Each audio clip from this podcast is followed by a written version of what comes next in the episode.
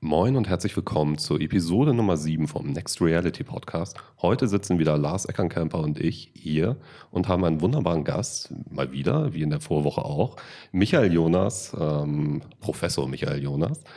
Michael, ähm, für die Zuhörer, die die letzte Episode nicht gehört haben, magst du dich noch einmal kurz vorstellen? Ja klar, äh, habe ich mich eine Woche lang darauf vorbereitet. Mhm. Ähm, ich bin tatsächlich, äh, ich bin Professor äh, in Hamburg an der University of Applied Sciences äh, Brand Academy. Ich habe aber auch, äh, und daher kennen wir uns ja auch, ähm, jetzt äh, die letzten Jahre eine Professur vertreten an der Hochschule für Bildende Künste in Braunschweig. Und ich unterrichte auch der, unter anderem in China an der China Academy of Arts und hier in Hamburg dann wiederum an der Jungformat Academy. Ja, sollte reichen mit dem Professortitel, oder? Ist dann auch gut. Ne? Ja, es sind mehr Hochschulen, als ich je von innen gesehen habe. Nein, das stimmt gar nicht. Aber äh, nee, es ist äh, wirklich eine beeindruckende Vita. Herr Professor, sorry. Okay. Ist jetzt auch gut, ne? Naja, man muss sowas mal ausreizen, oder? Das ist bestimmt der Neid. Du willst. Ja, das ist tatsächlich so ein bisschen mein Nacken. Du willst Sir Professor Graf sein. Ja, Oh nee, ich habe jetzt erstmal ja, für ein paar Jahre, glaube ich, noch genug von, von Hochschulen. Aber darum geht es jetzt okay. auch gar nicht. Sagen, du bist eigentlich fast akademischer als ich vom Background her. Ehrlich? Scheiße. Wir haben uns mal über deine, äh, deine Thesis unterhalten. Ja. Hm, Respekt. Ja, das ist oh, schon ein bisschen was her. Oh Gott, die Zeit vergeht auch so schnell. Nee, aber wir haben uns ja, ähm, ja, ich weiß auch gar nicht, wie das am Ende passiert ist, dass wir unsere gemeinsamen Workshops an der HBK, sagt man da, ne, nicht HFBK wie hier in Hamburg, mhm. sondern HBK Braunschweig gemacht. Und ähm, ich glaube, es wäre einfach mal ganz spannend für unsere, ähm, für unsere Zuhörer, was denn äh, dein Background ist. Also wie bist du überhaupt, wenn, wenn sogar ich akademischer bin als du, wie bist du Professor geworden? Also ähm, und vor allem auch in einem so speziellen, speziellen Bereich wie eben XR, VR, AR. Okay, äh, der, der Bereich ist gar nicht so speziell, weil die Professuren, die sind tatsächlich noch so, also die eine ist tatsächlich gewidmet, sagt man, glaube ich, ähm, Multimedia und äh, New Media oder so. Das sind alles so 90er-Jahre-Vokabeln irgendwie. Kurz nach Web 2.0 oder so. Ich melde mich gleich bei AOL an. Ja. Lycos. Lycos. Lycos, ja, genau. hatte ich auch mal. CompuServe. Bin ich schon drin. Ähm, und beim anderen ist es tatsächlich einfach digitale Medien und das passt dann schon irgendwie. Das meint aber natürlich auch, äh, was ich auch sehr viel mache, einfach normales, klassisches Screen Design für Apps und Webseiten und Usability-Geschichten, Wireframes bauen und und und. Ich mache halt nicht nur VR und AR oder Mixed Reality. Ähm, aber das machen wir jetzt schon seit vier Jahren an Hochschulen in verschiedenen Konstellationen und du warst ja auch schon oft dabei bei Workshops. Äh, und damit habe ich auch natürlich nicht wirklich angefangen. Ich habe eigentlich äh, von Haus aus habe ich mal Architektur studiert, also auch nicht Informationsarchitektur, sondern so mit Stahl und Glas und so. Und dann hat irgendwann jemand das Internet erfunden und das war ganz praktisch, weil wenn man dann damals äh, eine Webseite machen konnte, die in Netscape Navigator, so äh, CompuServe, äh, die in, in, Netscape und Internet Explorer, gibt es auch nicht mehr, ne? Äh, gleich aussah. Internet, nee, auch nicht mehr. Microsoft Edge. Nur noch Edge. auf alten äh, Rechnern. Mhm. Ja. Paint wurde auch eingestellt. Nein. Also das, ja, das Paint, wie das Paint mal war, gibt es nicht mehr. Oh.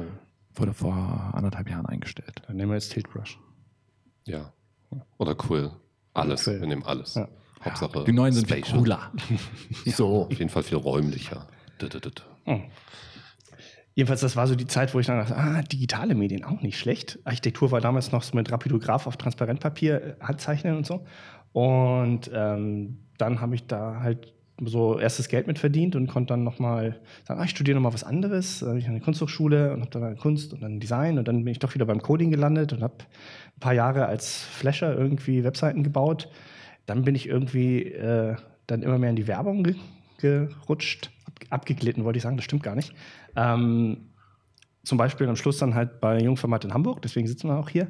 Ähm, und dann vor so zweieinhalb Jahren hauptberuflich wieder zurück an die Hochschule, halt mit einer richtigen Professur, nachdem ich das vorher halt immer schon so nebenbei gemacht habe, unterrichten und arbeiten und ähm, so als zwei Standbeine, Standbein, Spielbein und dann kann man einfach mal einen Schritt zur Seite machen und so das Gewicht verlagern aufs andere Bein. Und das hatte ich jetzt halt gemacht vor ein paar Jahren. Und seitdem äh, mache ich eigentlich nichts mehr kommerzielles so richtig. Was auch schön ist. Klar, nee, ist, ich finde es auch immer sehr spannend. Also ich genieße das ja auch, dass wir unsere, unsere, unsere Workshops so für die Zuhörer sehen, in der Regel, zumindest wenn wir die gemeinsam gemacht haben. Also es gibt eine, eine Ecke voll Input, ein Arsch voll Input. Ähm, und dann sind das am Ende kleine Hackathons, wo Studierende in kleine Gruppen eingeteilt werden. Das allererste Mal haben wir mit 360-Grad-Filmkameras, äh, damals Theta, experimentiert. Und ich fand, trotz aller Vorbehalte gegenüber 360-Grad-Content wirklich ein paar sehr spannende Projekte dabei. Also es war interessant auf jeden Fall. Und natürlich im Winter mit Außendrehen eine richtig smarte Idee. Das machen wir auch nicht nochmal. Hm. Ähm, ich erinnere mich noch an Genickbruch, The Movie. Ja, Genickbruch. Aber, aber, am besten fand ich eigentlich die Geschichte von, von Walter und seiner Gruppe, mit dem, äh, wo die Rico Täter wie oh, ja. ein Handy benutzt wurde. Das war wirklich ganz geil ja. gemacht. Also, das, äh, ja, das war tatsächlich gut, ja. Motion Sickness Inducing par excellence, aber, aber ein paar geile Aufnahmen dabei, wenn man sich das so vorstellt. Ja, und von der Art her, das, also eigentlich guckst du jetzt jemanden durch, die, durch seine Handykamera an, ohne dass er es merkt. Das könnte auch irgendwie so ähnlich nochmal in Black Mirror auftauchen irgendwann oder so das war schon irgendwie auch äh, von dem, was die einem die Bilder sagen, irgendwie ganz interessant, abgesehen davon, dass es weird aussah. Ja, ja vor allem bei Black Mirror, da soll es ja demnächst auch die erste interaktive Episode geben oh, in der ja. neuen Staffel mit dem Netflix Interaction Feature, was ja irgendwie schon in irgendeiner Kinderserie erprobt wird. Aber auf jeden Fall wäre es traurig, wenn sie nicht irgendwann auch in die Richtung gehen, Immersive Media Storytelling. Sondern, ich meine, das, welche, welche Serie ist dafür geeigneter als Black Mirror? Sie auf jeden Fall, aber es gibt ja auch andere Serien, die es schon gemacht haben. Ne? Ja, Mr. Welche? Robot zum Beispiel. Ah, okay. Da konntest du auch ähm, auswählen. Es war jetzt nicht komplett interaktiv, so. aber die mit dem Thema Immersive Media schon so, gespielt haben. Nee, mir ging es um die Interaktivität. Ja klar, ah, Mr. Robot, mhm. die Experience fand ich auch ziemlich nett eigentlich. Aber Interaktivität gibt es ja schon sogar im TV seit den 90ern. Ja. In den 90ern konnte man schon bei, ähm, ich glaube, es war damals RTL oder sowas, Ende der 90er Jahre, da hast du angerufen oder ein SMS geschickt, um den Fortlauf der Geschichte abzustimmen. Ah, okay. Es kam dann immer eine Werbepause, dann konntest du den Fortlauf der Geschichte abstimmen. Also soll das, das und das jetzt passieren, wie so mhm. in äh, den Games früher. Äh, oder auch jetzt noch, das ist ja eine ganz bekannte Mechanik. Und da hat man das auch schon angewendet. Hm. Habt ihr Mosaik gesehen von Steve Soderbergh? Das war also so eine nonlineare, interaktive Fernsehserie, die er gemacht hat, eine Season. Mist, ich auch nicht. Aber schön, dass ich es angeschnitten habe. Okay. Aber das ist das Riesenproblem bei interaktiven Fernsehserien, du kannst sie, also, oder danach konntest du die ja nicht wirklich gut auf DVD oder sowas kaufen. du erlebst es einmal. Naja, du kannst es ja in der DVD, so wurde die DVD ja damals auch verkauft, theoretisch auch machen. Mit äh, Story, Hotspots, Gleisen und so weiter und so fort. Aber hat sich nicht so wirklich durchgesetzt. Aber es ist spannend, dass es jetzt so langsam kommt wieder. Ne? Bei Netflix zum Beispiel. Also ich, ich finde sowas tendenziell ganz, ganz spannend. So. Aber ja, ich finde, das ist ja auch der Weg, wie ich die Leute wieder zurück zu dem Medium bringen kann. Indem ich sie stärker involviere. Mhm. Also, und dann leben sie vielleicht auch eher mit der Werbeeinblendung, weil sie wissen, die muss sein, damit das Interaktive gerade funktioniert und ausgewertet werden äh, kann oder sowas. Ja, ich glaube, über den Punkt sind wir lange hinaus, was die Verarbeitung angeht. Also. Nein, ich will das zurück. Naja, damals war alles besser.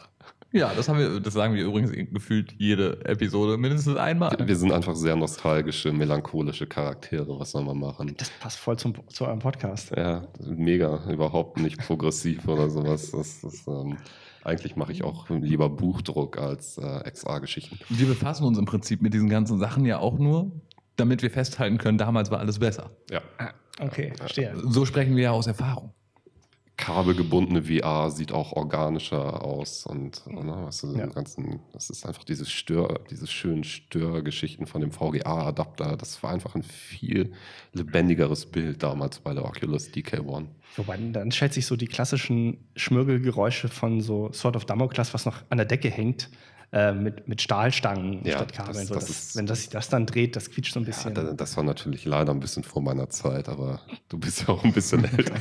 Entschuldigung. aber, aber möglicherweise hat man ja genau diese gleichen Probleme ähm, bei Hochschulen, was das Thema neue Medien, Digitales angeht, wenn man das angeht. Ja, so ein bisschen die damals war alles besser Mentalität. Wie war das? Also als du oh, angefangen hast? Ja, auch äh, Touché. Ja, ähm, ja. Ähm, damals, als alles angefangen hat. Nein, äh, Zeit vergeht. Ja, nee, das ist tatsächlich ganz schön. Äh, ich ich habe das schon mal irgendwo gesagt. Ähm, irgendwie in der, in der, äh, als keine Ahnung, Kreativdirektor in einer Werbeagentur war man dann irgendwann eher schon einer der Älteren. Und jetzt an der Hochschule als Professor ist man wieder der junge Wilde, weil es ist tatsächlich zumindest an der staatlichen so gewesen. Der nächstältere Professor war zehn Jahre älter als ich. Und dann gab es nochmal einen Gap von 14 Jahren und dann kam das gesamte andere Kollegium. Ähm, da fühlt man sich dann schon wieder jung. Und alle anderen haben das früher war alles besser äh, Syndrom oder den Blues so ein bisschen. Ähm, nur man selber nicht, weil das für einen neuer Job, äh, alles aufregend und ganz viele neue Möglichkeiten, die die anderen vielleicht wirklich nicht mehr so sehen, weil sie einfach schon 30 Jahre da sind. Also äh, das ist total richtig, leider. Aber du hast es ja am Ende geschafft, das, das Thema äh, VR, AR auch in verschiedenen Hochschulen zu etablieren. Also ich kann mir vorstellen, dass es jetzt hier bei der Jungformat Academy aufgrund der Relevanz, äh, die die moderne Medien hier haben, natürlich etwas einfacher war als beispielsweise an der HBK Braunschweig. Aber ähm, wie viele, musstest du viele Türen eintreten? Also wie, wie, wie war es am Ende, wie hast du es am Ende geschafft? Also viel ähm, zu reden? Das ging eigentlich, also grundsätzlich ist so eine Hochschule als universitäre Einrichtung ist eine ganz prima Sache, weil man so ein bisschen König in seinem eigenen kleinen Reich ist, so Freiheit von Forschung und Lehre. Im Prinzip kann ich sagen, also die und die Themen halte ich in meinem Fachbereich für relevant und die unterrichte ich jetzt. Die Themensetzung würde ich gerne machen fürs nächste Semester oder für die nächsten ein, zwei Jahre. Und die anderen Professoren dürfen das auch mit ihren Fächern. Ähm, und alle machen das halt so parallel zueinander. Wenn ich sage, ich finde VR wichtig, dann mache ich das. Das war erstmal relativ einfach an der Stelle. Heißt natürlich nicht, dass das die anderen Kollegen wirklich gut geheißen haben oder verstanden haben und dass sie das auch nur interessiert hätte. Ähm, genauso an der Hochschule per se ist an deutschen Hochschulen ähm, es ist so, dass die strukturell einfach nicht innovationsfreudig sein können. Also ich weiß jetzt nicht, wie lange gibt es die Oculus-Brille? Drei Jahre, vier Jahre? Naja, fünf wenn Jahre? DevKit One war, De 2013. 2013, äh, nicht fünf Jahre. Ähm, es ist so, dass ein Studiengang staatlich akkreditiert wird, also genehmigt wird, geprüft und dann für gut befunden wird, alle fünf oder alle sieben Jahre. Das heißt, alle fünf oder sieben Jahre muss man was ändern, sollte man was ändern. Es ist aber auch so, dass in der Zwischenzeit man eigentlich ohne einen Sonderantrag zu stellen noch nichts ändern darf. Wow. Das heißt, wenn ich 2015, 2016 hätte VR machen wollen, hätte ich das wahrscheinlich 2010 irgendwo reinschreiben müssen. Das ist halt schwierig. Minimal, minimal. Aber ich glaube, das ist ja auch so das grundsätzliche Problem Bildungssystem Deutschland, mhm. was Änderungen angeht, wo dringend mal was getan werden müsste. Und man zwar immer wieder auf politischer Ebene diskutiert und sagt, so, ah, wir müssen jung, digital werden. Und die Strukturen. Und dann passiert aber nichts so wirklich in dem Bereich. Also. Mhm. Ja, und, oder Schulen digitalisieren, indem man halt irgendwie einen Raum mit Computern bestückt. Ja, oder so, dann ist die Schule ja, digitalisiert. Richtig. Große ähm, Diskussion darüber, ob man ein iPad sein für soll, weil früher haben wir das ja auch anders gemacht. Ja, ja, ja genau. Ja. ja, eigentlich muss sich heutzutage, äh, müssen sich die Eltern darum kümmern, dass die Kinder schon früh mit diesem Thema digital, digitales umgehen. Und da gibt es ja auch hier in Hamburg, wenn man in Großstädten wohnt, gibt es glücklicherweise Angebote. Je ländlicher das wird, desto schwieriger wird das ganze Thema aber auch mhm. wieder. Ne? Ähm, wie siehst du das denn aus deiner Brille? Was kann man da noch machen, wenn du schon sagst, du hast das Problem, du hättest das 2010 anmelden müssen? Äh, vielleicht hast du ja Tricks und Kniffe für Leute aus dem Educational-Bereich, die sich das abhören, äh, ja, abgucken möchten. Ah, ich glaube, also es hat ja funktioniert oder es funktioniert und ich weiß, dass es an anderen Hochschulen auch funktioniert. Ähm, es, es, gibt halt ein paar Strukturen und Prozesse, die sind sehr langsam und sehr festgelegt. Ähm, aber dann gibt es so Sachen wie äh, Studienqualitätsmittelanträge. In dem Fall, da kann man dann außerordentliche Gelder beantragen und kriegt die auch ganz gut, wenn das irgendwie sinnvoll ist, was man davor hat. Und darüber habe ich dann halt zum Beispiel die ganzen Hardware-Anschaffungen in den ersten Jahren finanziert. Erstmal zwei Brillen und dann nochmal dies und nochmal das und nochmal vier 360-Grad-Kameras für einen Workshop und so. Und die sind dann immer genehmigt worden. Und das geht auch so quartalsweise mehr oder weniger. Das heißt, das hat dann schon Speed, damit kann man arbeiten. So. Ähm, an privaten Hochschulen oder privaten Akademien und so ist das noch viel schneller und noch viel besser natürlich. Da muss man einfach nur mal fragen. Und wenn das sinnvoll ist, dann passiert das dann noch schneller und nicht erst im nächsten Quartal. Und letztlich entscheidend für Akzeptanz und dass man das machen kann, ist ja auch gar nicht wirklich der Staat und auch äh, das Professorenkollegium, sondern äh, sind halt die Studierenden. Und die sind halt Anfang 20. So, die bleiben auch immer Anfang 20, weil die ständig wechseln. Und wenn, wenn man sagt, ich biete jetzt dieses und jenes Thema an äh, für Seminare und so, Und wenn dann nur zwei Studenten kommen und im nächsten Semester bietet man was an, dann kommen auch nur zwei Studenten, da muss man sich halt mal Gedanken machen, ob das so sinnvoll ist, was man da machen will. Ähm, wenn das aber gut angenommen wird, dann passt das schon alles. Also eigentlich macht man ja auch Uni für die Studenten und nicht für die Hochschulverwaltung oder, oder, oder. Im Idealfall schon. Ich habe das leider während meiner Uni-Laufbahn hin und wieder ein bisschen anders erlebt. Da war der Lehrauftrag denn eher das, das naja, das nötige Übel, was man für so eine Professur eben durchboxen muss. So. Leider. Aber ähm, sucht, sucht, man sich nur bedingt aus. Ich habe das leider nie so erlebt, dieses Öffentliche. Ich ja. bin ja so ein Selfmade. Nee, Selfmade Privatakademie-Student-Typ. Äh. Und da ist es ja vom ganzen System alles ein bisschen anders. Ob besser oder schlechter, kann ich auch gar nicht selber so wirklich beurteilen, weil mir der Kontrast immer gefehlt hat. Ja. Das weißt du wahrscheinlich besser. eher, weil ja du ja auf beiden Seiten ja, bist, genau. genau. Ich, ich teile das. Also ich würde nicht sagen, staatliche Akademien sind per se besser. Äh, also gerade dieses Agile, was private Schulen haben, das macht total Sinn, wenn man was mit neuen Medien macht. Für, keine Ahnung, Plakatkunst, äh, dann vielleicht ein bisschen weniger, aber äh, für uns ist das total sinnvoll und valide und da würde ich jetzt gar nicht groß unterscheiden zwischen rein staatlichen oder nicht rein staatlichen Hochschulen oder Schulen. Aber ähm, wie, ich meine, ich weiß ja, dass du seit zwei Jahren auch regelmäßig, du warst zweimal in China und hast da an der hm. Partnerschule unterrichtet. Also war öfters da, aber ich habe da zweimal länger unterrichtet. Ja. ja, okay. Ich weiß noch, dass ich sehr neidisch war und auch traurig, dass ich das, äh, das eine Mal nicht wahrnehmen konnte, hm. an deiner Stadt zu fahren. Aber ähm, wie, wie, sind denn deine Eindrücke da? Also ich meine, in, China war ich schon, aber ich habe keine Ahnung, was das Bildungssystem angeht. Das ist auch dort eine Privathochschule, wie du gesagt hast, oder? Nee. Ach, das ist auch staatlich ist, dann? Ja, also äh, äh sowas wie Bildung gibt es da, glaube ich, noch nicht komplett privatisiert. Das ist ah, schon, okay. ich glaube, da ist es immer staatlich. Jetzt gefährlich, gefährliches Halbwissen über mhm. China. Ich, ich, spreche auch nicht so viel Chinesisch, dass ich irgendwas lesen könnte oder, oder, oder. Ähm, nee, aber das ist schon nochmal anders. Aber der Hauptunterschied ist... Äh, weiß ich gar nicht. Also es gibt viele Unterschiede. Ähm, einer, der einem sofort auffällt, ist halt so die Größenordnung. Mhm. Ähm, da hat das mal ein Kollege gesagt, wenn man hier ein Seminar hat, was nur ganz wenigen interessiert, äh, keine Ahnung, nur volumetrische Video-Filmmacherei äh, oder so, dann hat man so drei, vier Cracks unter den Studierenden, die das interessiert.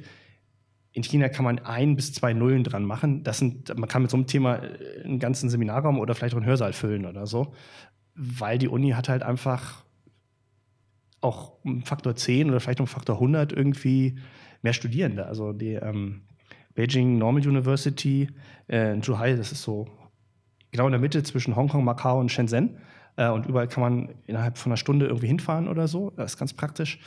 Ähm, die haben halt ihre Eröffnungsfeier in ihrem größeren Fußballstadion von den beiden, die sie haben auf dem Campus. Und das gesamte Infield sind halt nur das Erstsemester und wirklich das gesamte Stadion ist voll mit den Eltern. Ähm, dann oh krass, das ist schon ein bisschen größer als selbst als eine relativ große Kunst- und Designhochschule wie die HBK Braunschweig, was irgendwie nach der UDK die zweitgrößte Kunsthochschule Deutschlands, glaube ich, ist. Die haben dann halt irgendwie vielleicht anderthalbtausend Studenten oder so. Das ist bei denen nicht mal das, die Erstsemesterbegrüßung so. Das ist schon ähm, krass, sich das vorzustellen. Ja. Und die kaufen dann halt auch äh, zwei Euro Paletten voll Hardware, wenn sie irgendwas ein Thema anbieten wollen und nicht zwei. Ähm, und dann ist aber trotzdem der Betreuungsschlüssel schlechter als hier. Also du kennst das ja, wir haben öfters schon Workshops gemacht mit, ja, so zwölf Studenten ist eine gute Anzahl. Da kann man irgendwie drei Vierer-Teams bilden oder zwei Sechser-Teams oder so. Das teilt sich ganz gut. Und dann hat jedes Team eine Brille, sodass man so zwei, drei, vier Brillen braucht für zwölf Leute. Dann kann man prima Virtual Reality oder Mixed Reality Workshops machen. Und da hat man dann halt, keine Ahnung, fünf Brillen, zehn Brillen, natürlich. Aber man hat halt auch irgendwie 100 Studenten oder so. Und dann... Äh, das stellt einen äh, als Lehrenden noch mal ein bisschen vor andere Voraussetzungen und vor andere Herausforderungen. Plus es gibt so eine gewisse Sprachbarriere mit China, äh, plus ähm, ein paar andere Sachen.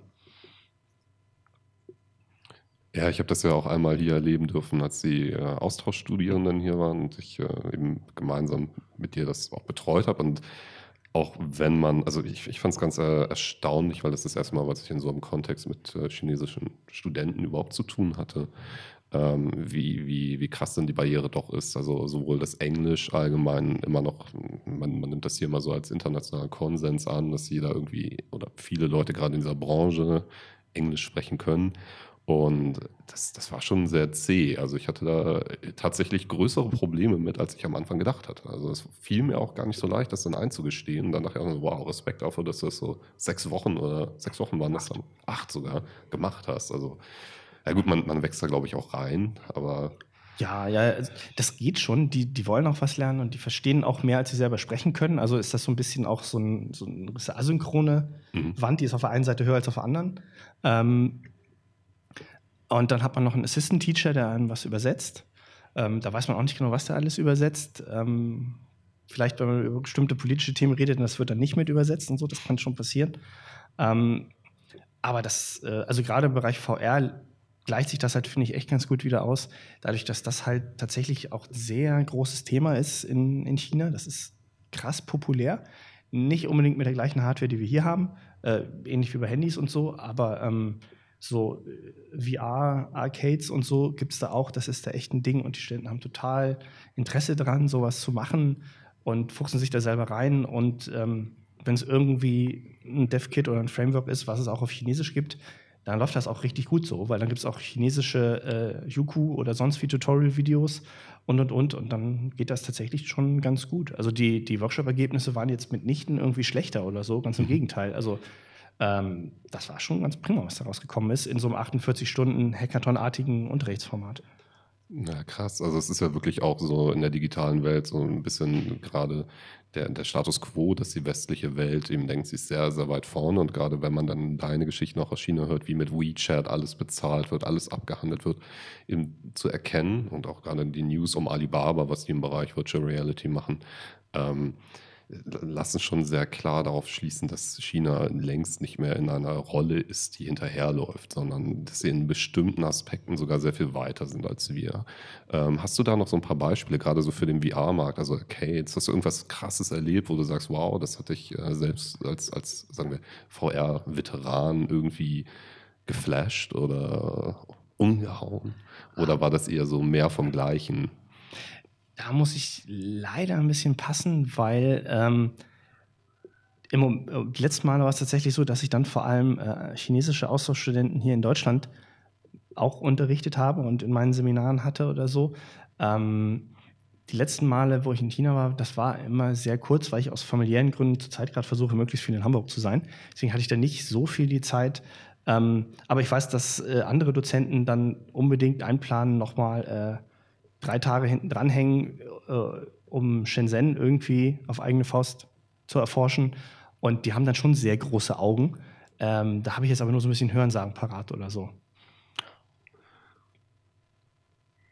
Ist die Frage, da du ja ein paar Mal warst, auch wenn du nicht so lange warst, vom Gefühl her, glaubst du, sie sind besser in diesem in digitalen Bereich oder können wir sowas noch aufholen? Weil wir ja hier in unserer westlichen Welt doch hinterherhängen im, Direktver äh, hinterherhinken im Direktvergleich. Aber ist die Frage, wenn wir hinterherhinken, haben wir überhaupt noch die Chance, das einzuholen? Also wir im Westen, wenn man Europa und USA zusammennimmt, klar. Also da würde ich auch nicht sagen, dass da irgendjemand eine krass dominante Stellung äh, hätte in irgendwelchen Entwicklungen oder so. Ähm, vieles entwickelt sich halt parallel, weil China schon so ein eigener Mikrokosmos ist, ähm, einfach weil man halt Google und Facebook und so alle rausgeschlossen äh, äh hat und halt alles, äh, also sich parallel eigene Sachen entwickeln. Das ist so ein bisschen wie, das in Australien haben alle Tiere einen Beutel, sind ähnlich, aber nicht gleich, aber erfüllen biologisch die gleichen Räume oder so. Das ist da im, im digitalen Ökosystem irgendwie auch so. Und bei ein paar Sachen sind die dann aber schon geliebfroggt. Also zum Beispiel, weil da ähm, so Tante Emma-Läden, stationäre Einzelhandel mit Geld bezahlen, dann Kreditkarten sind da irgendwie komplett geskippt worden und natürlich bezahlt man nur mit dem Handy. Ich war da auch in Restaurants essen, die überhaupt nicht wollten, dass sie Geld kriegen. Also die, hatten noch eine Kasse, aber sehr ungern. So eigentlich können sie nicht kurz ihr Handy draufhalten. Nee, mein WeChat-Account ist zwar eine chinesische Bank auch hinterlegt, aber ich bin mir nicht ganz sicher, ob das alles funktioniert. Und äh, wenn da irgendwie nicht, dann könnte ich auch, wäre ich völlig hilflos. Ähm, das ist ganz lustig, wenn man WeChat hier installiert, wenn man es auf Chinesisch stellt, macht es einfach mal plopp und man hat dreimal so viele Funktionen muss man aber sehr hart dran arbeiten, äh, sich zu erschließen, was das ist. Äh, zumindest war das eine Zeit lang so. Ich, ich, weiß ehrlich nicht, vielleicht ist es jetzt bei der aktuellen westlichen WeChat-Version noch wieder anders. Ähm, aber das sind so Sachen, wo die vielleicht nicht vorne sind, aber anders sind. Also Handynutzung für fast alles. Ähm, äh, Datenschutzbedenken, wie wir die hier sehr intensiv haben, so DSGVO und so, gibt es da halt nicht. Ähm, da gibt es so Sachen wie ähm, an Straßenübergängen mit sowas wie Zebrastreifen gibt es halt große Kameras und auch an Ampeln, ähm, die dann auf Rot schalten. Und wenn man halt äh, bei Rot über die Ampel geht oder bei, oder bei Rot über eine rote Ampel fährt als Autofahrer, äh, sind da halt große Billboards, die dann halt Fotos zeigen von den Leuten, die das genau, machen, das so Public Shaming-mäßig. Äh, ähm, das würde man halt hier so nie machen und das ist da okay. Gang und gäbe. Ja, äh, also ist eine valide Maßnahme, damit Leute sich sicherer im Straßenverkehr äh, verhalten und nicht so viele Leute überfahren werden. Hm, ja, das ist dann schon irritierend so, ne? Ja. Wobei die Frage ja dann auch schon wieder wäre, also Thema Public Shaming, wenn ich mir das jetzt auf deutschen Verkehr umrechne, bei dem Beispiel alleine, werden ja Leute public shamed, die gar nichts falsch gemacht haben, selbst wenn sie über Rot fahren. Beispiel, Krankenwagen kommt. Ich muss über Rot fahren, damit er vorbeikommt. Was passiert? Ich bin auf dem Billboard. Ja, aber das sind dann vielleicht die Helden im Einsatz, die ganz dringend hier durch müssen oder so. Also, nee, nee, nee. Wenn ich als Autofahrer hm. vor dieser Ampel stehe und Platz hm. machen muss, dann fahre ich so. ja über Rot drüber. Ja, das, das, das könnte sein. ist ja auch gesetzlich so vorgegeben, dass du über Rot als normaler Autofahrer drüber fahren sollst. Ja. Ähm, weiß okay, ich so ein bisschen. Ja. Also du musst Platz machen, dann darfst du über Rot fahren, musst natürlich aufpassen. Aber dann werde ich daher public shamed. Das mir jetzt da dann hält das wieder zurück, möglicherweise anderen Menschen zu helfen. Wäre möglich. Ist mir da nicht passiert, wüsste ich jetzt nicht. Aber gut, das ist auch ein anderes Thema. Fand ich nur. Hat ja, ja, also, ja, es gibt halt lauter so kulturelle Eigenheiten, die wirklich verschieden sind, wo man auch nicht sagen kann, das funktioniert jetzt besser und das funktioniert jetzt schlechter. Oder das ist die nächste Entwicklungsstufe, die nach dem anderen kommt und deswegen wäre eine jetzt weiter vorne. Sondern das sind echt so spannende Parallelentwicklungen und es macht halt voll Spaß, das irgendwie so ein bisschen interkulturell vergleichen zu können, weil man halt ständig irgendwie äh, Parallelen ziehen kann. So. Muss man vielleicht mehr miteinander zusammenarbeiten, um diese gemein, also um Parallelentwicklungen bestehen zu lassen, aber gewisse Dinge im Kollektiv weltweit auf die gleiche Ebene auszurollen? Ja, aber das passiert da doch eher selten, oder? Also, dass Leute sagen, hey, wir können international zusammenarbeiten, also vielleicht eine, eine internationale Raumstation oder so. Da hat man mal äh, multinational zusammengearbeitet. Nee, so, der Gedankengang ist jetzt eher in der Hinsicht, Sie köcheln ja ihr eigenes Süppchen mit einem eigenen Facebook etc. Oder sagen hier digitale Bezahlung. Wenn das, die westliche Welt dann mit WeChat darüber fährt, kommt die erstmal nicht klar, weil sie Bedenken hat, wie du es sagst, äh, kann damit überhaupt bezahlt werden, dass man gewisse Sachen einfach zusammen versucht, international zu manifestieren. Ach so, also Standards genau. festzulegen für. Und da vielleicht ja. mal mehr zusammenarbeiten sollte. Boah. Weil sie dann vielleicht aufgrund ihrer Erfahrung schon einen Vorsprung in dem Bereich haben, wir in einem anderen und man einen regeren Austausch miteinander hat, um gemeinsam das ganze Thema und Prozessentwicklung schnell voranschreiten zu lassen. Ja, also Standardisierung ist, glaube ich, immer gut, um eine Entwicklung zu beschleunigen oder so, weil man besser zusammenarbeiten kann und weil natürlich Märkte größer werden oder, oder mehr Content da ist, wenn er nach einem gewissen Standard gestrickt ist oder so. Äh, von mir aus, wenn das äh, AR, 3D-Objekte, die man dann angucken kann auf Handys. Äh, äh, wenn der, Dateiformatstandard dafür aus China kommt, das wäre mir doch Latte. Ja, ich würde mich freuen, wenn es mehr Content gäbe, sofort und so. Das würde auf alle Fälle viel helfen, wenn man sich damit beschäftigt und damit experimentieren möchte, weil es einfach mehr Auswahl gibt an Geräten, die das können und an Leuten, die dafür Content herstellen und und und. Ähm, Im Prinzip, ja, ich glaube, es ist halt schwierig, ähm, weil andererseits ist äh, bestimmt auch eine gewisse Konkurrenz ja was Gutes. Gerade wenn man sagt, ja, werden sich Suchmaschinen noch verbessern oder wird Google immer die beste bleiben, weil es überhaupt niemand mehr gibt, der noch in der Entwicklung mit Google konkurrieren könnte bei Suchalgorithmen? Oder, äh, oder gibt es noch mal ein großes Social Network neben Facebook im Westen, weil ähm, da sind halt alle und es wird schwer für andere, da überhaupt noch mal so dran zu kommen und das besser zu machen oder so. Ähm, da ist schon gut, wenn es noch mal jeweils aus China oder so nochmal einen Konkurrenten gibt, der das Gleiche schon anders gemacht hat und die, also ich glaube, ist gerade eher bei KI der Fall, dass da schon sehr hart äh, äh, es ein, ein Wettrennen gibt, sodass jeder eigentlich schnell besser wird. Wenn man sich jetzt auf einen Standard einigt, weiß ich nicht, ob dann die Entwicklung genauso schnell vorangehen würde. Also ich halte Wettbewerb schon auch für die Entwicklung für was Gesundes. Grundsätzlich, äh, wie, wie ist da so deine Erfahrung? Also wie schnell für dich als Lehrkraft, also du hast ja, unterrichtest ja auch normal Design Und ähm, wie, wie wird diese neue Technologie von, von jungen Menschen aufgenommen? Wo, wo sind dann so die größten Potenziale drin? Und gibt, gibt es so eine Schnittmenge für dich, wo du sagst, okay, das habe ich nämlich von damals, meinen mein Berufsweg mit, ja, den ich von damals von damals? Ja, von damals finde ich gut. Damals, vor 100 Jahren. Ähm, nee, wo, wo ist also die Schnittmenge und äh, wie, wie, nehmen die Studierenden das auf, so mit klassischeren Sachen wie klassisch Photoshop und versus dann eben neuere Creation Tools wie Quill und Co., also im, im räumlichen Bereich zu designen? Ähm, die nehmen das sehr gut auf, die sind da wirklich sehr daran interessiert, ähm, was jetzt keine Überraschung ist. Ähm,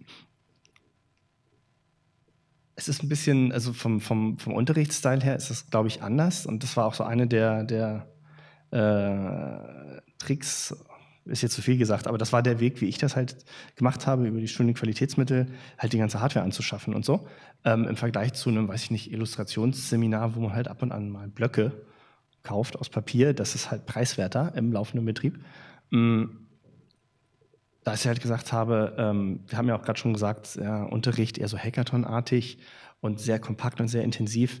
Ähm, das ist halt immer gebundelt mit neue Medien und neue Formate, muss man auch neue Wege des Unterrichts finden, weil man kann halt im Frontalunterricht so ganz klassische universitäre Lehre, Vorlesung, Wissen vermitteln und das dann in Hausarbeiten oder Klausuren abfragen. So wirst du halt nicht unbedingt ein VR-Experte oder so. Ähm, das muss, ja, du schmunzelst, aber es, ja. äh, man hätte das ja auch denken. Ich bin genau so VR-Experte in Anführungszeichen geworden. ja. Nein, aber das, ist, das wird ja tatsächlich noch viel gemacht, so in Klar. der Art, so irgendwie Gestaltung und, und Fachwissen zu vermitteln. Ganz klassisch universitär. Ähm, oder über viele handwerkliche Übungen nach traditionellen Vorbänden. Das gibt es auch viel in China übrigens. Ähm, und dann kam noch dazu, ja, das hat natürlich ein gewisses Akzeptanzproblem. Ja, aber was sind denn so die fünf Standardwerke? Ähm, aus Forschung und so. Und ja, also fünf wirklich gute Bücher über VR ist schwierig, weil wenn so ein Buch raus ist, ist das fast schon wieder veraltet, weil die Technik sich noch so schnell entwickelt und die Möglichkeiten des Mediums so schnell weiter äh, äh, ausgeforscht werden, dass man sagt, ja, so ein Verlag, der dann ein Buch rausbringt, das kann, also eigentlich, bringt es nicht. Hier sind ein paar Internetquellen. Nee, das ist nicht akademisch. Das müsste schon aus einem wissenschaftlichen Verlag gedruckt sein. Ja, schwierig, schwierig. Und dann klemmt er das dann an allen Ecken und Enden. Ähm, und ich habe das dann immer so gemacht, zu sagen, ähm, das ist eigentlich, das Forschungsfeld ist nicht wirklich VR oder AR, sondern äh, ein großer Teil davon ist eigentlich Forschen an neuen pädagogischen, didaktischen Methoden ähm, und andere Arten von Unterricht an der Uni auszuprobieren, zu etablieren und darüber quasi ein bisschen Reporting zu schreiben. Und dafür brauchen wir halt neue Unterrichtsmittel und das sind dann halt Brillen. Also das kam quasi aus einem anderen Fördertopf ähm, und dann ging das ganz gut. Und dementsprechend haben wir dann halt auch anders unterrichtet, was an der Hochschule wo man sagt, ja, ich, ich, hätte gerne den Raum von Donnerstag bis Sonntag für einen Hackathon. Ja, Freitagvormittags hält aber äh, Professor Dr. So und so da seine Vorlesung. Das macht er schon seit 30 Jahren. Das war schon immer sein Raum, Freitagvormittags. Das geht nicht. Es sind zwar andere Räume frei, ähm, können Sie nicht die Ausrüstung abbauen, Freitagvormittag woanders aufbauen und Freitagnachmittag wieder zurückziehen. Nee, das ist ein bisschen mühsam mit den ganzen Lighthouses und so. Ähm, das sind dann so ganz andere Baustellen auf einmal. Ähm, aber grundsätzlich funktioniert das total gut für junge Leute. Nee, wir machen einen Hackathon und haben das dann so gebaut. Oder wir lesen nicht erstmal ein Buch und halten Kurzreferate, sondern wir machen einfach leidenschaftlichen Selbstversuch mit allem, was uns einfällt und mit allem, was es schon gibt. So. Und äh, wir spielen erstmal Accounting in VR und dann reden wir über die Möglichkeiten des Mediums und haben noch gar kein Buch darüber gelesen. Ich finde, aus meiner Erfahrung funktioniert das wirklich gut. Und der Lerneffekt ist, glaube ich, da, oder und dann auch in dem selber machen, in dem ganz rapiden rumiterieren, ausprobieren, nochmal machen, alles Mögliche ändern, ist, glaube ich, auch der Kompetenzgewinn viel eher da, als wenn man halt so einen klassischen universitären äh, Wissensvermittlungsweg gehen würde oder so. Mhm. Ja, ich würde das weitestgehend auch unterschreiben. Also es gibt schon das ein oder andere Standardwerk, das auch seine Berechtigung hat, weil VR ist, so wie wir wissen, ja nicht ganz so neu an sich. Ähm, aber äh, gerade wenn man, also es, da ist dann sehr viel mehr, geht es um äh, Perception, Cognition, wie mhm. nimmt man bestimmte Aspekte wahr. Das sind dann zum Teil auch Lehren aus der normalen Wahrnehmungspsychologie, äh, die man ganz gut übertragen kann. Aber ansonsten, ja, ich, ich würde das auch einfach immer so unterschreiben. Also die Erfahrungen, die wir da auch gemeinsam gemacht haben, geben dem, glaube ich, auch ein bisschen recht. Also dieses gerade Ausprobieren dieses neuen Mediums spielt ja immer eine wichtige Rolle. Aber du hattest gerade Accounting erwähnt. Ähm, du als Designer bist natürlich, äh, hast ja auch eine besondere Perspektive auf, auf VR-Anwendungen. mal Accounting ausgeklammert. Ähm, was, was, ist dann so deine Lieblingsanwendung, dein, dein Best Case, was du gerne zeigst, äh, den Studierenden, allgemein Neulingen im Bereich XR? Ähm, tatsächlich, äh, also was ich zeige, weil das so den meisten Aha-Effekt hat für ganz viele Leute, die noch ganz neu sind auf dem Thema, ähm, sind äh, zum Beispiel äh, Machine to Be Another. Das ist so ein Projekt äh, von Be Another Labs aus Barcelona. Die waren dann auch mal, die hatte ich mal in die Uni eingeladen für einen Vortrag und einen Workshop und so. Das ist im Prinzip jetzt ein Videostreaming. Äh, das ist nicht mal, da ist es weder Unity noch Unreal noch irgendwas, sondern das sind einfach nur zwei Brillen mit Kameras drauf und man sieht halt genau das Bild des anderen, also man guckt durch die Augen des anderen. Das macht aber so als Empathiemaschine und wie stark Emission sein kann, erstmal ganz viel klar und sehr schnell klar, wie stark das Medium sein kann, wenn man es richtig nutzt.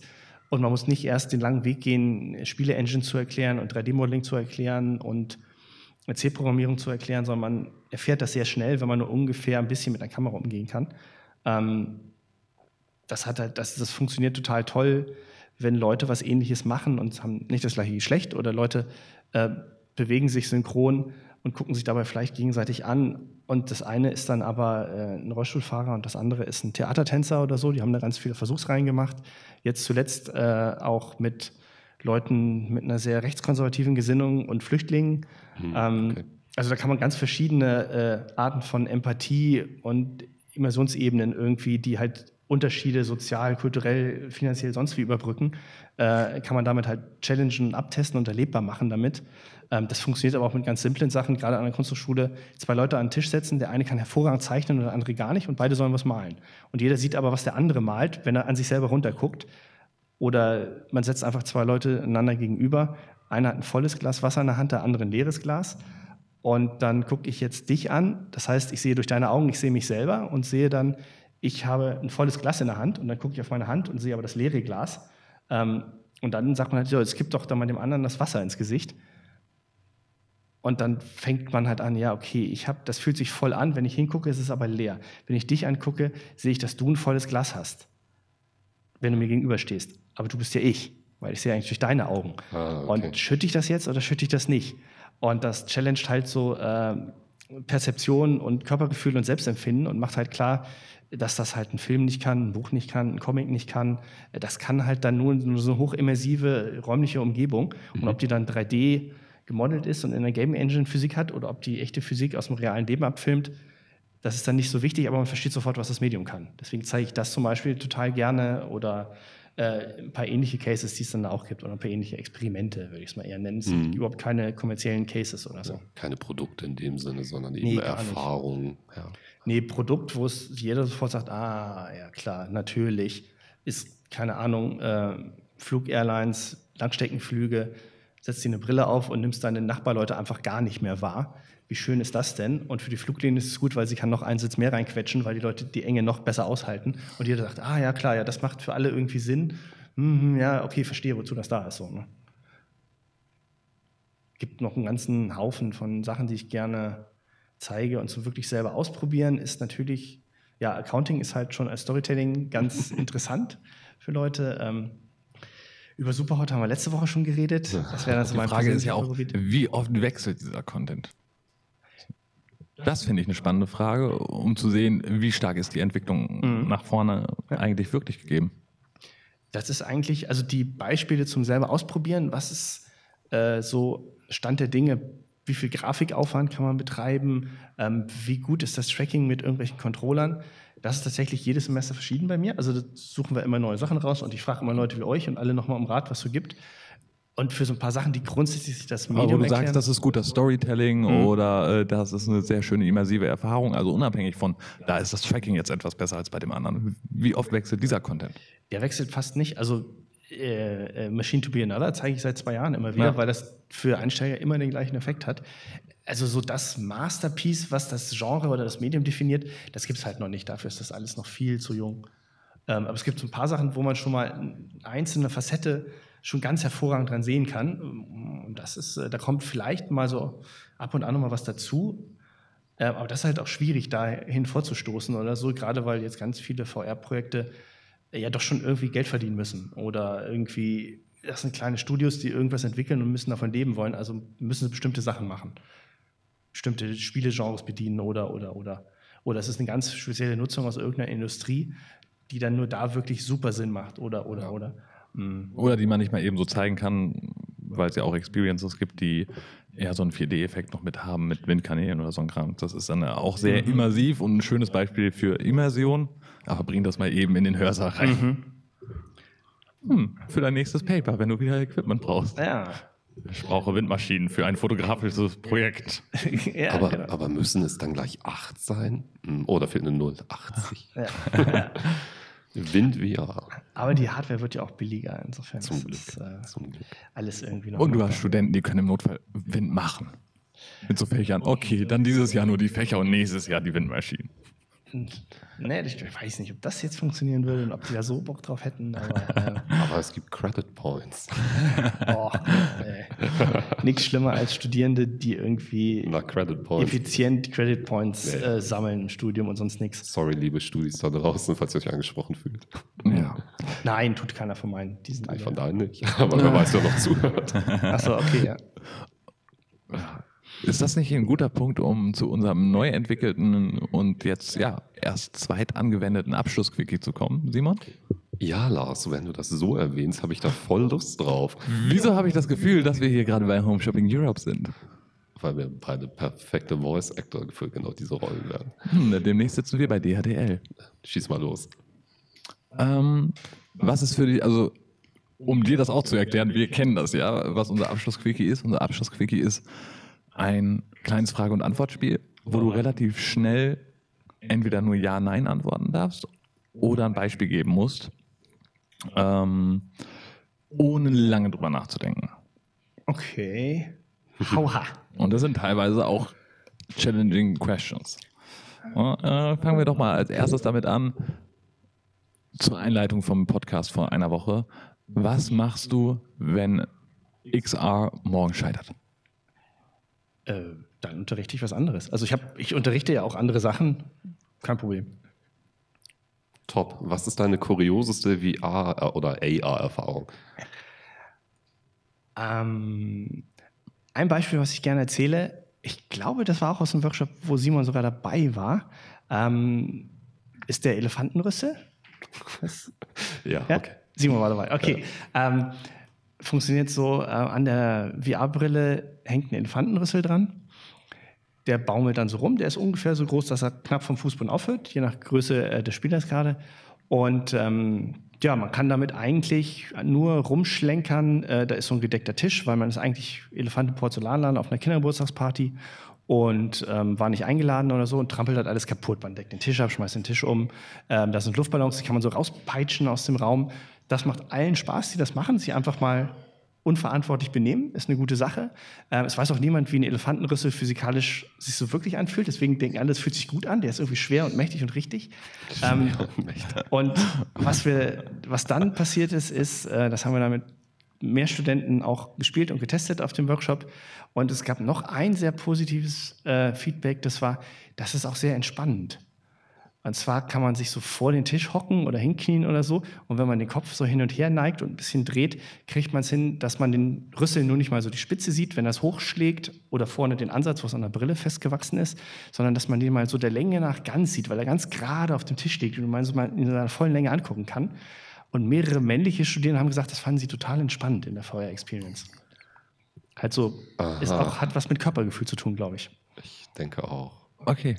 Und das hätte, da würde man vorher nicht drauf kommen, wenn man es halt nicht ausprobiert in so Experimenten. Sonst das, also mir war es nicht vorher klar, dass das so wirken kann.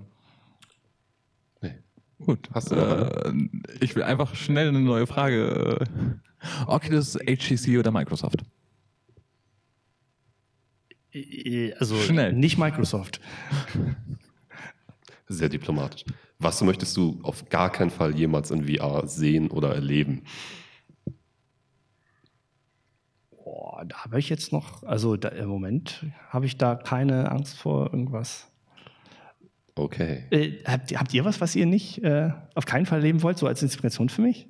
Oder irgendwas, ich hätte ich mich wirklich fürchten viele müsste? Dinge, die ich auf keinem, also mir würden doch diverse Dinge Ich will ja nicht dumm sterben, dass ich irgendwie, nur weil ich es nicht weiß, irgendwie mir was aufsetze. Nee, das sind so moralische Dinge, wo ich einfach so denke, das möchte ich nicht in VR erleben, irgendwelche ähm, Situationen. Auch wenn die schon gezeigt worden sind.